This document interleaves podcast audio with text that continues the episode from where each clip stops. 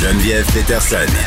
Brillante et éloquente, elle expose toutes les facettes de l'actualité. Culture et société. Anaïs, salut.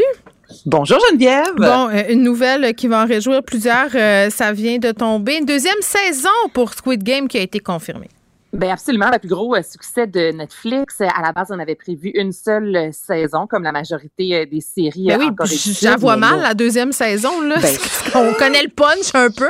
Mais en même temps, hein, il y a non- tellement séries qu'on a étirées, puis on a étiré la sauce. Ouais, là, mais J'espère juste, Geneviève, honnêtement, que le créateur, l'auteur, va euh, avoir des sous parce que pas, si- pas si longtemps encore, il est sorti en entrevue disant que Netflix et surtout Squid Game ne l'a pas rendu riche et qu'il aurait vraiment dû mieux négocier parce que ça a coûté 20 millions de dollars faire Squid Game, Mm. qui a rapporté jusqu'à maintenant, je te dirais, environ 900 millions de dollars, OK, à Netflix. Mais lui, dans le contrat, il n'y avait pas de royauté. Tu sais, quand on est allé de l'avant avec ce projet-là, on s'attendait pas à ce que ça connaisse Mais un attends, succès euh, oui, puis je veux pas me lancer dans, dans les les, les méandres du milieu télévisuel, mais c'est pas non plus une panacée hein, de de vendre un contenu à Netflix. Euh, C'est un géant mondial, c'est le fun pour Mhm. l'exposure, mais c'est pas ceux qui rémunèrent le mieux euh, les artistes. Disons Ben, ça comme tellement ça. raison. Disons Non, mais ça. c'est très bien dit. Donc, l'acteur principal, ça fait lui reconnaître partout maintenant. Mais le créateur en soi, euh, il a Mm. fait, oui, des sous, mais tu sais, quand tu regardes le succès Oh oui, que la que série a généré, c'est rien, euh, pourrait, euh, c'est rien en comparaison, mais c'est le fun de mettre ça sur son CV, tu sais, que tu as écrit Squid Game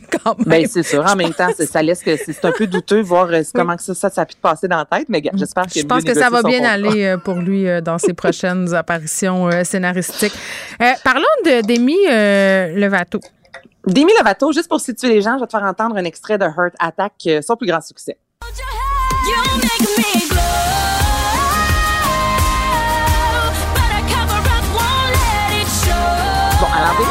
Euh, Geneviève, qui, euh, dans les dernières années, s'est vraiment donné comme mandat de briser les tabous, de faire tomber les barrières? Celle-ci, bon, qui a eu des problèmes de consommation, elle s'en est euh, livrée à cœur joie dans son documentaire, vraiment sans, justement, euh, euh, sans tabou. C'était vraiment très cru, très, mais ça fait du bien de voir un artiste, justement, qui est transparent, tel qui est pas si longtemps, est sorti dans les médias disant se considérer non-binaire, donc Mm. elle veut vraiment être non-genrée. Et là, elle vient de lancer un jouet sexuel, donc elle suit euh, la mannequin Cara Delevingne ou encore Dakota Johnson, un beau gros jouet sexuel jaune Hey, c'est rendu euh, vraiment démocratique, hein, euh, les jouets sexuels. L'autre fois, sur Facebook, il y avait une annonce de l'abbé, puis il y avait un womanizer. J'étais comme, coudon, on est rendu... Non, ça euh, c'est Big Brother. Ça veut dire que tu as regardé beaucoup de jouets sexuels, puis là ben, la voyons, pub pourquoi, a je- décidé pourquoi j'aurais regardé ça? Je comprends pas. En Ben, je cas. sais pas trop, Geneviève, mais gars, moi, C'est pas moi. c'est des sacoches qu'on me propose. Donc, on...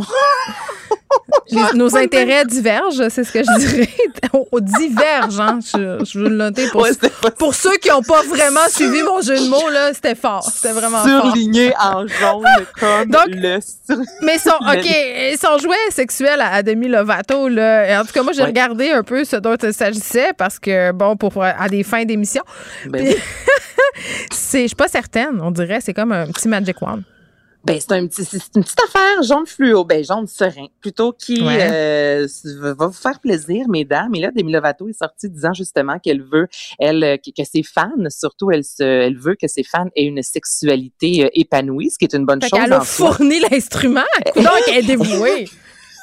tellement dévouée.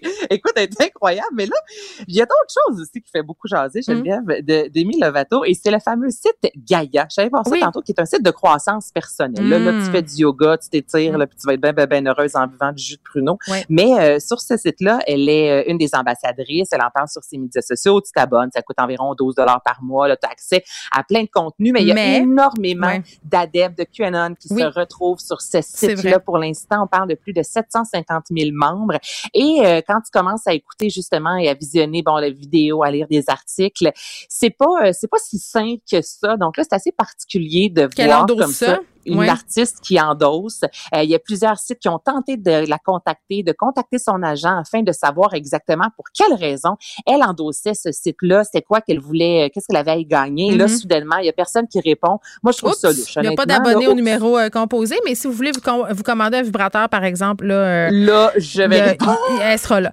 Euh, Marie-Pierre Morin, apparition, il nous reste une minute, Anaïs, sur les médias sociaux, sur Instagram. ben, Oui, Nouvelle un apparition. retour de Marie-Pierre Morin, en fait, qui a publié hier euh, deux euh, stories, donc des histoires éphémères, une, une courte, euh, ben, une photo en fait aussi. Mm. Donc là, c'est avec euh, les Rubino chaussures. Donc c'est ce qu'on sait. Elle dit qu'elle travaille sur un projet qui lui tient à cœur, qu'il y aura une collaboration, deux photos où elle était belle comme le jour. Et là, évidemment, les fans sont partis euh, en plus sur le web lui souhaitant un bon retour. Elle qui a annoncé la semaine dernière vendre son condo. Ça sent le retour. Écoute, là, presque aux deux, Ben, trois ça fait semaines plein de maintenant, on fois. euh, elle, prend la, elle prend la température euh, de Oui, mais elle la prend de plus en plus souvent, je te dirais. Elle le trempe régulièrement, là, le, le thermomètre. Et pour l'instant, ça semble assez, je te dirais, euh, la, la lumière est verte pour son retour. Moi, Ah, c'est ce que je je, pense sens, du moins, euh, sur les je- médias La lumière est verte du côté du public, mais du Du côté public, du milieu euh, culturel, du milieu artistique, on dirait que c'est un peu moins clair. Agnès Gertin-Lacroix, merci beaucoup. Je te dis à demain. Je vous dis à, À demain demain. aussi. À vous, les auditeurs, euh, merci à l'équipe. À demain, 13h.